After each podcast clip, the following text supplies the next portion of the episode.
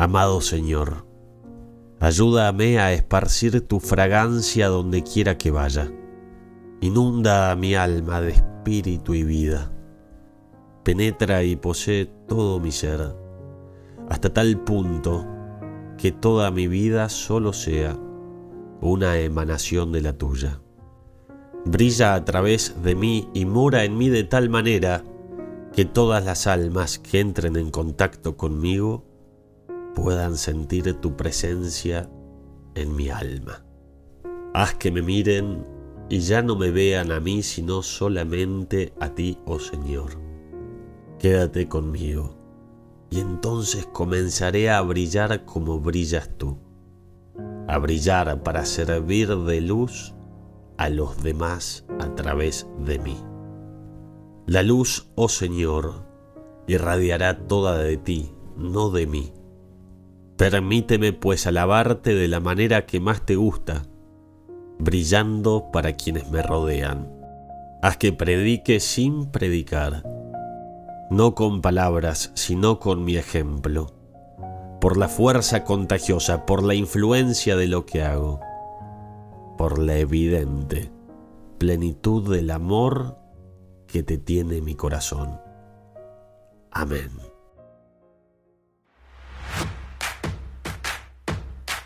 Hola, mi nombre es Julián y estoy acá acompañado de Mateo. Este podcast se llama Testigos de Esperanza. Déjate sorprender con los podcasts que ya hicimos y con los que estamos por hacer. Te damos la bienvenida. Te damos la bienvenida a Testigos de Esperanza.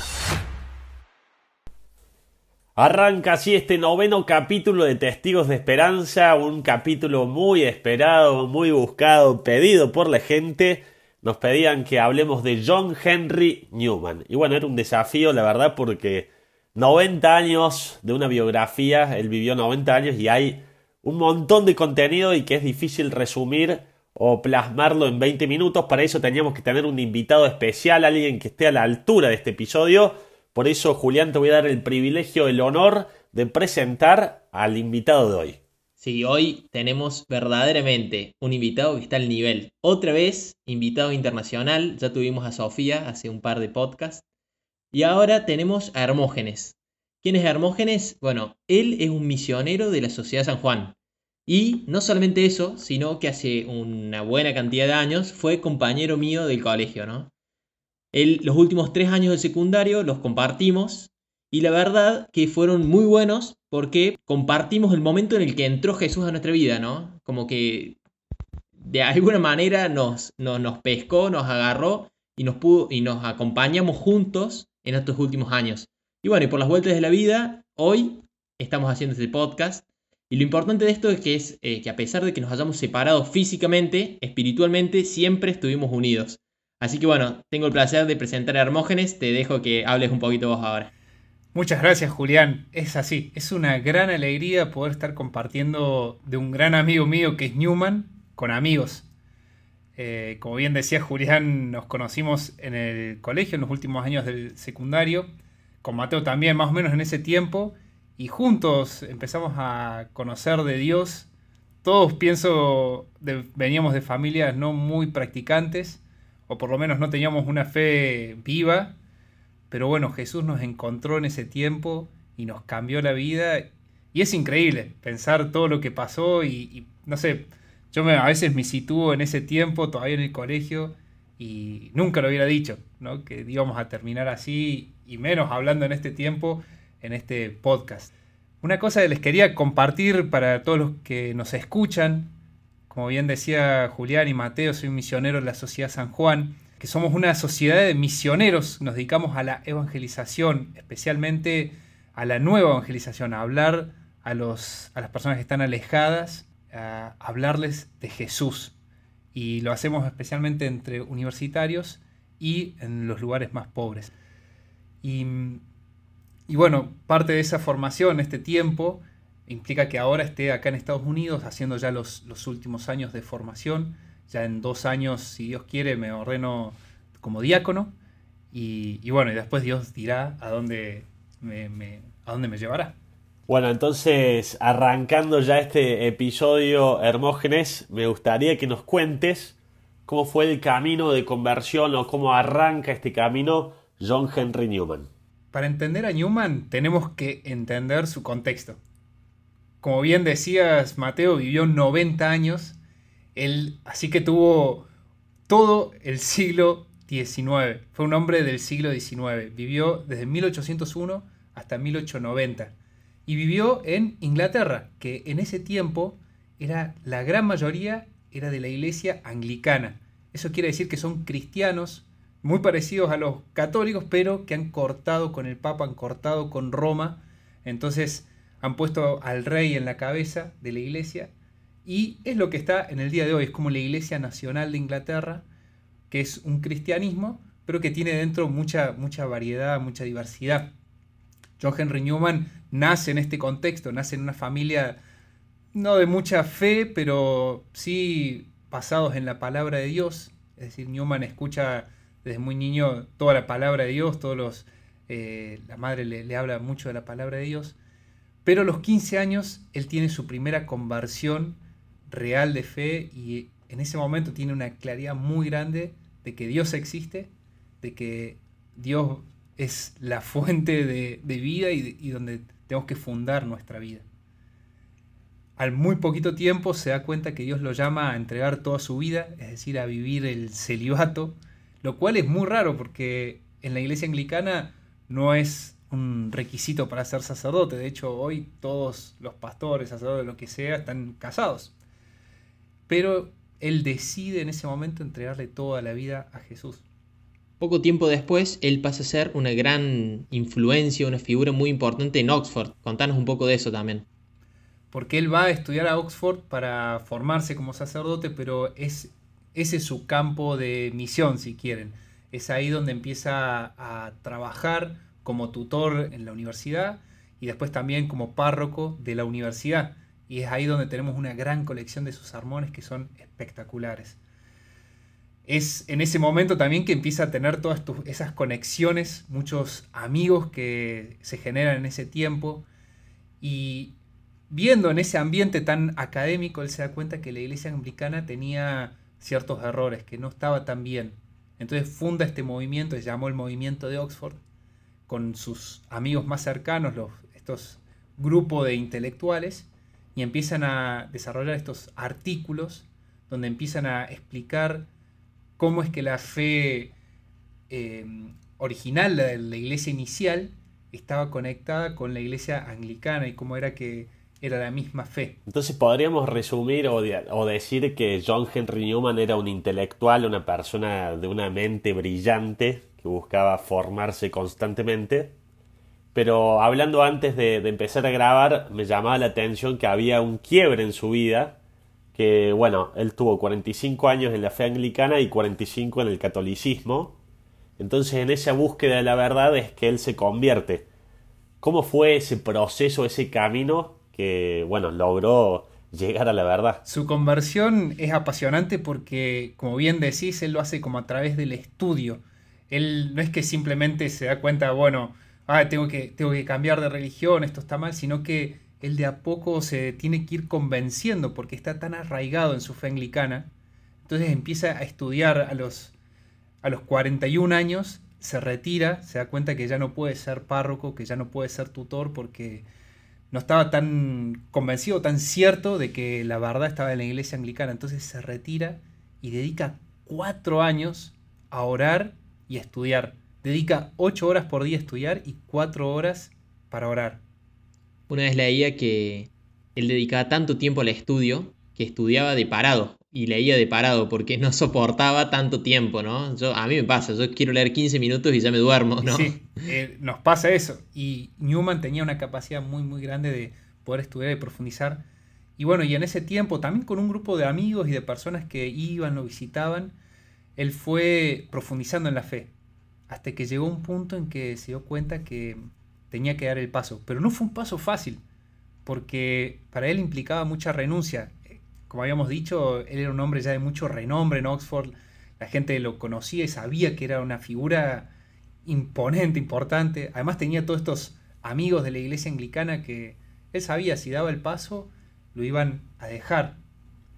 Por eso quería recordar y repetir una, parte de, mm, una carta que él le escribe a un amigo, le dice, lo que yo veo es que todas las tentaciones, todos los alicientes están a favor de que me quede quieto y en contra de dar el paso, es decir, la conversión.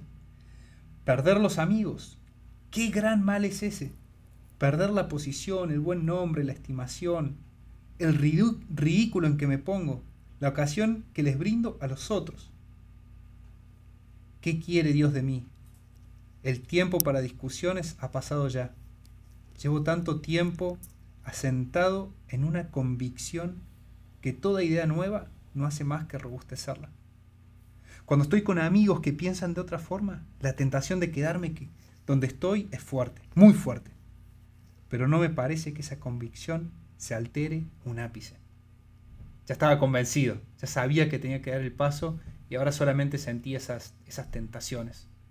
Se la jugó. finalmente dio, se tiró la pileta. Se jugó, dio el paso, se convirtió y ahí tuvo 45 años de aventura. Porque no es que ahí ya quedó y hizo la plancha y pudo dormir en paz, sino que empezó a trabajar como católico, a restaurar la iglesia católica en Inglaterra, que en ese tiempo estaba muy, muy abandonada. Creo que es una buena, una buena oportunidad para pedir la intercesión de John Henry Newman. Creo que nosotros y, todos los que nos escuchan por ahí tenemos ese miedo. Eh, bueno, porque es un sacrificio. Decirle un sí a Jesús implica sacrificar ciertas cosas eh, que nos asustan, que nos frenan. Y bueno, creo que John Henry Newman hoy nos dice, animate, abrir la puerta a Cristo totalmente y jugate por él, que ahí viene la verdadera aventura. Sí, y no hay que pensar tanto en las cosas que perdemos o dejamos, sino todas las que vamos a ganar por decirle que sí a Jesús. Así que está bueno ya que podamos pasar a esa parte, ¿no? Como qué enseñanza hoy crees que nos quiere dar a nosotros Newman. La más fuerte pienso que es la certeza que él tenía de la importancia de la influencia personal. Él cuando lo hace en cardenal pone el lema de cor ad cor loquitur, es decir, el corazón le habla al corazón. Se da cuenta que el modo de evangelizar es uno a uno. Como él era un intelectual, pensaba muchas cosas y se preguntó muchísimas cosas, pero una que realmente siempre le, inquietaba, no sabía cómo, cómo responder a decir, bueno, ¿cómo puede ser que la fe cambie tanto, tanto la, vida de las personas, tenga ese poder de transformar una vida, tanto que uno puede construir su vida en el cristianismo, es decir, no es que, bueno, el cristianismo es una cosa más, ¿no? Bueno, soy hincha de Belgrano, me gusta ir a las montañas, toco la guitarra y aparte soy cristiano. No, para Newman, y la verdadera fe es así, el cristianismo es, soy cristiano y eso ese, es el centro de la vida, como bien decís eso influye en todo lo que hago. Y él decía, ¿cómo puede ser que eso se transmita? ¿Cómo transmitimos eso? Porque claro, los apóstoles varos lo vieron a Jesús, excelente. Pero ¿cómo puede ser que de Jesús hasta el día de hoy el mundo haya sido transformado por el cristianismo? Piensen que por el cristianismo nuestra cultura cambió completamente. Gracias al cristianismo tenemos hospitales, tenemos los colegios como los pensamos hoy, Gracias al cristianismo existen las universidades y muchísimos valores que no nos damos cuenta, pero son del cristianismo.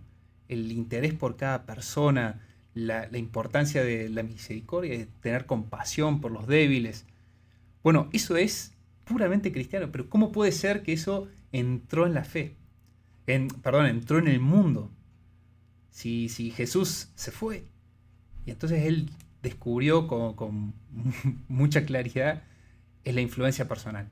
Es uno a uno. Así se pasa la fe. Lo llamativo de esto es que él, en realidad, todo su tiempo en su vida pública, sobre todo, lo invirtió en 12 apóstoles. O sea que de 12, primero vino Jesús, de 12 hombres, que fueron santos pero eran hombres, lograron hacer que técnicamente toda la humanidad conozca el nombre de Jesús a lo largo de la historia. Es increíble, es increíble. Si uno estudia la vida de Jesús, todo el tiempo que le dedicó a los doce, Y bueno, estuvo con las multitudes, por supuesto, pero invirtió tiempo con ellos. Y por eso esa es la técnica que tenemos que usar nosotros para evangelizar. Esa es la técnica que Newman descubrió y dijo, esto es el, modo. Y por eso vemos en su vida que está tan empapada de, amistades y personas que él influyó. Dicen los que conocen más de la historia de Inglaterra y todo eso, pero no sé, la gente que le gusta, le gusta Tolkien, Lewis, Chesterton, toda esa gente te dice, si no hubiera existido Newman, no existirían todos estos autores. Por la influencia que tuvo Newman, él formó toda una generación de estudiosos, de sacerdotes, de lo que sea, y que toda esa, esa, influencia llegó inmediatamente a estos escritores. Es increíble, ¿no? Como cuántas veces nosotros pensamos que, bueno, para poder lograr que un amigo, que un familiar conozca a Jesús, sí o sí necesito que, que haga tal retiro, que haga el retiro que yo hice, que lea este libro, que escuche esta charla. Y en realidad, muchas veces la clave está en yo poder transmitirle a Jesús de corazón a corazón, con una sonrisa, con un gesto y sobre todo con mi oración, ¿no? Eso que dijiste, Julián, de tener que transmitir a Jesús con un gesto, una sonrisa, me parece que es clave. Muchas veces creemos que evangelizar depende mayormente de usar bien las palabras, recitar de memoria algún versículo, y en realidad lo que más le llega a cualquier persona es el testimonio de vida, el ejemplo del día a día que uno está transmitiendo. Y pensando puntualmente en Newman, cuando lees sus sermones, te convencen de que es la verdad, ¿no? Pero, a pesar de eso, él se dedicaba a darle tiempo a las personas para ir una a una, ir a visitarlas a la casa, ¿no? Entonces, él se encarna en esta cita de, de las verdades mueven, pero en realidad lo que arrastra es el testimonio. El testimonio de alguien arrastra y tiene mucho más fuerza que la verdad. Y sí, uno ve en Newman, es impresionante, pero él era un gran intelectual, pero dedicó tiempo a estar con la gente. Siendo párroco visitaba las casas. Él, cuenta, y para mí es muy, muy importante, él dice, el modo más rápido para entrar en la vida de una persona es entrando en su casa. Es la forma más fácil de llegar a su corazón. Y y eso es impresionante porque él fue un gran amigo y él por eso tuvo ese poder de influencia porque se dio cuenta que era lo real, que era lo importante y lo puso en práctica, lo vivió. En mi vida fue así, yo pensaba cuando hice mi retiro, eh, donde encontré a Jesús, eh, bueno, fue el último que se hizo, lo hicimos con Mateo y yo en el momento estaba enojado, me acuerdo, ¿no? Decía, ¿cómo puede ser que lo hayan cancelado, que lo, lo cambiaron a otra cosa? si esto realmente es lo que sirve, pero cuando miro para atrás me doy cuenta que son las personas lo que cambiaron mi vida. Son los que estaban en el equipo. Y incluso el coordinador, que era Dani, fue el que realmente tuvo un impacto en mi persona. Y no tanto las charlas, lo que se habló, lo que se dijo en ese retiro. Mira, te comparto la última cita de Newman porque es puro fuego. Dice, la verdad se ha aceptado en el mundo no por su carácter de sistema, ni por los libros, ni por la argumentación, ni por el poder temporal que la apoyaba, sino por la influencia personal de quienes testificaron, tal como lo he explicado, siendo a la vez maestros y modelos de la misma. Uno puede hablar mucho, como decía Mateo, puede ser bueno, o incluso puedes no ser tan bueno, pero lo que va a arrastrar a las personas es tu testimonio, es tu ejemplo de una persona que irradia a Jesucristo. Eso, es lo que va a arrastrar a la gente. Eso es lo que los va a llevar hacia Jesús. Y con respecto a este tema, creo que todos se deben estar preguntando lo mismo que nosotros, es, bueno, vos que te dedicas especialmente a la evangelización, bueno, ¿cómo se hace? Contanos unos tips, contanos algo para, para lograr que más personas puedan acercarse a Jesús también. Sí, Juli, sabes que mucho, mucha gente me pregunta eso, y la verdad que hay dos, dos respuestas que uno puede dar, una un poco más complicada, pero hay otra que es más sencilla y que en el fondo es la más relevante, la más importante, que es amar profundamente a las personas, interesarme por ellas, acompañarlas y hablarles de Jesús. Pero es en ese interés personal, ese interés profundo por la gente, cuando la gente se, se siente valorada, aceptada, cuando se da cuenta que te interesas verdaderamente, entonces es como que su corazón se abre entonces cuando uno ora con ellos o cuando uno habla, con habla de Jesús con ellos, es como que tienen el corazón abierto para, para recibir todo lo que, uno, lo que uno les dice. Entonces por eso no hay que ser un experto para evangelizar, no hay que tener todas las respuestas. Miren, les comparto, la semana pasada hablé con un amigo de, de acá, conocimos acá, un amigo brasilero, que ahora se dedica al fútbol, es jugador profesional y está casado con, ahora tiene 24 años, está casado, vive en Connecticut, reza el rosario todos los días, hace poco terminó de leer dos libros del Papa Francisco, está leyendo la Biblia de corrido y es impresionante. Cuando le pregunto, bueno, ¿y en qué momento pasó tu conversión? Porque no, no era de una familia de fe. Él le dice, mirá, la verdad que cuando estaba con ustedes. Y yo me quedo impresionado porque nosotros no, hizo, no es que hicimos algún retiro con él, ni, hubo alguna adoración, momento fuerte. Sí, nos juntamos a, a, hablar un par de veces, vino a casa, oramos, pero nada más, pero bueno, se despertó en él un deseo de más, se despertó un deseo de Dios tan grande que, bueno, siguió creciendo y por eso todo este tiempo fue creciendo en la fe. Creo que cada uno de nosotros puede puede pensar en esa persona o en ese momento en el que, bueno, alguien se interesó de una manera especial por nosotros, ¿no? Y que nos dijo, nos transmitió con su vida la verdad de Jesús, que pudimos ver en la otra persona Jesús. Y bueno, y seguramente también nosotros, sin saberlo, ojalá alguna vez hayamos hecho lo mismo en otras personas, ¿no?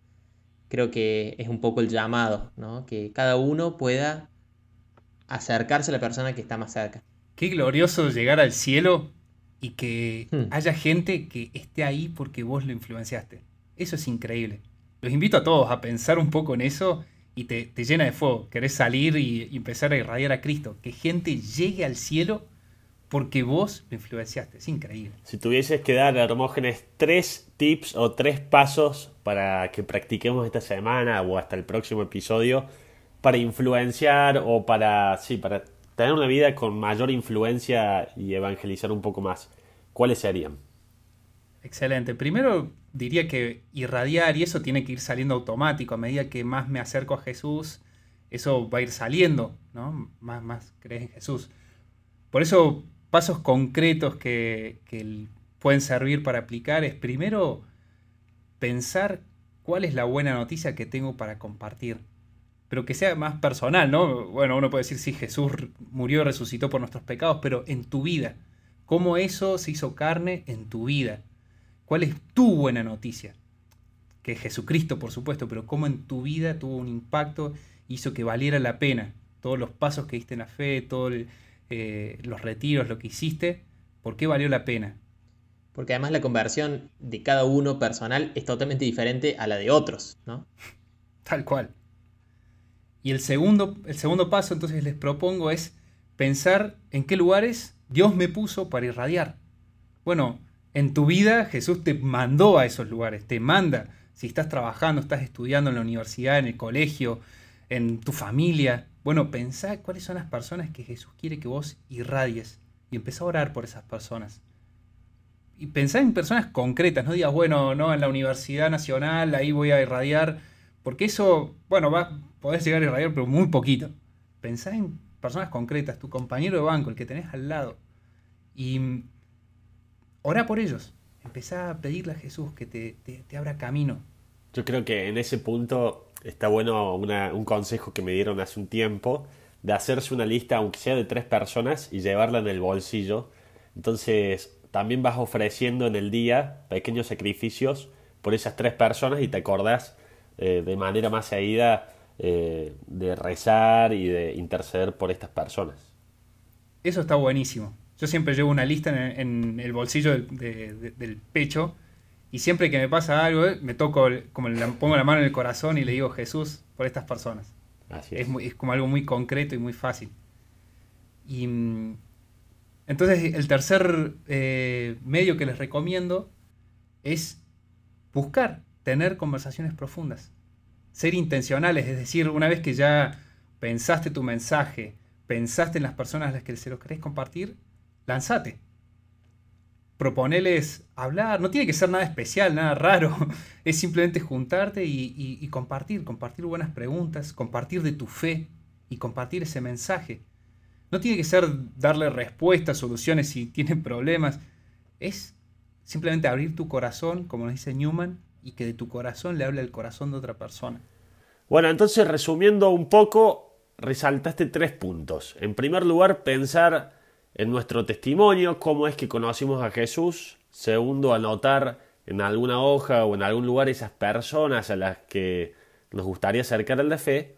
Y tercero, pensar preguntas interesantes que nos lleven a obtener como resultado conversaciones edificantes.